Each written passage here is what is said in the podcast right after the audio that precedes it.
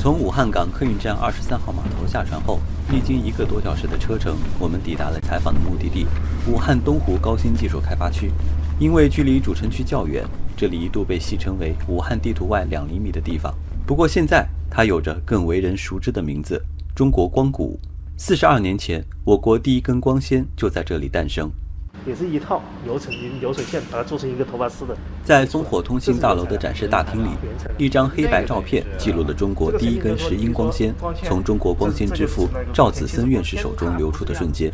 距离这张照片不到十米远的地方，陈列着一台并不起眼的黑色传输设备，说明牌上所写的“信息高速公路立交桥”几个字却格外醒目。烽火通信科技政府项目管理中心总经理廖亮告诉我们。这不到十米远的距离，讲述的是中国光通信领域的数十年苦功。它实际上承载了我们整个集团和公司诸多的第一个全国乃至世界第一的一个核心的成果。二零一七年我们做了个实验，这套设备它可以满足一百三十亿人在一根光纤上的通信，相当于一部一 G 的那个高清速率的一个电影，可以基本上一秒钟可以下下来，可以为未来的整个高速，包括乃至后来的宽带中国的一个建设提供一个基础的一个支撑。五年，烽火科技四次打破光通信世界纪录。在介绍起关键核心技术实现全球领先的时候，集团副总裁、中国工程院院士于少华用数字说话。到现在为止呢，我们四个方面的产业，一个光电子这一块呢，我们在全球呢现在已经进到第三了，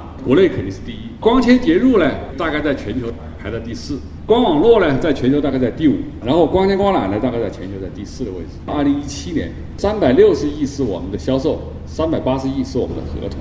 如今，光谷的光纤光缆生产规模已达全球第一，但这束光带来的故事还在继续。在光谷东，一条名副其实的黄金大道已然形成，八公里的长度，汇聚的却是总投资额达到四千亿元的产业集群。存储芯片、显示面板、智能终端、数字经济等新一代信息技术的核心产业，正在长江岸边涌动蓬勃。光谷创新发展研究院院长赵荣凯：近几年布局的存储器和显示面板产业，应该说为解决我国电子信息产业发展中缺芯少屏的局面做出了布局，也做出了贡献。特别是近五年来，光谷的网络经济快速发展，可以说“新屏端网”的这样一个说法，就是对两千年提出的光谷的内涵的再延伸、再丰富和再升华。只有零点四毫米这么薄，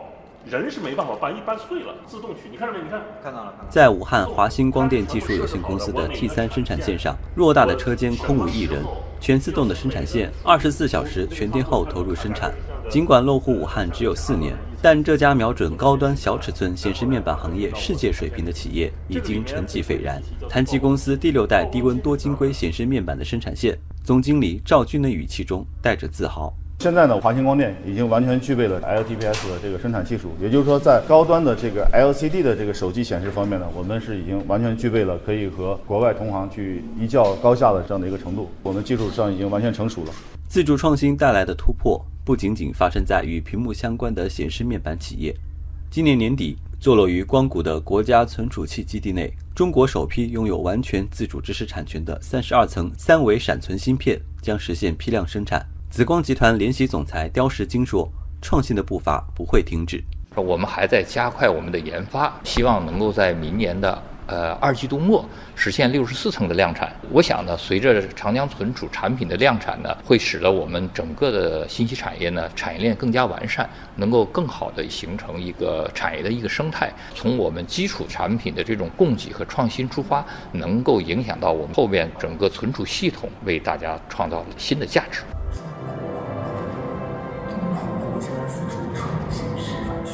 今年正是东湖高新区成立三十周年，多年来的大胆先行先试，东湖高新区走出了一条具有光谷特色的创新驱动发展之路。在赵荣凯眼中，光谷可以算得上是武汉市、湖北省，甚至是长江经济带中上游地区最具代表的创新高地。如果把长江经济带比作一个人的话，那么中游就是这个人的腰，腰硬了，人才能挺起来。光谷就是长江经济带的创新之腰。三十年的时间，从城市的远郊区蜕变为中国光谷。赵荣凯说：“未来的东湖之滨更让人充满期待。光谷是国家自主创新示范区，也是国家自由贸易试验区。光谷的发展必须要坚持承担国家战略，也必须要放到世界的坐标中来谋划布局，不断的完善具有光谷特色的创新创业生态，在打造大国重器上，在解决卡脖子问题上下功夫，在推动高质量发展上做贡献。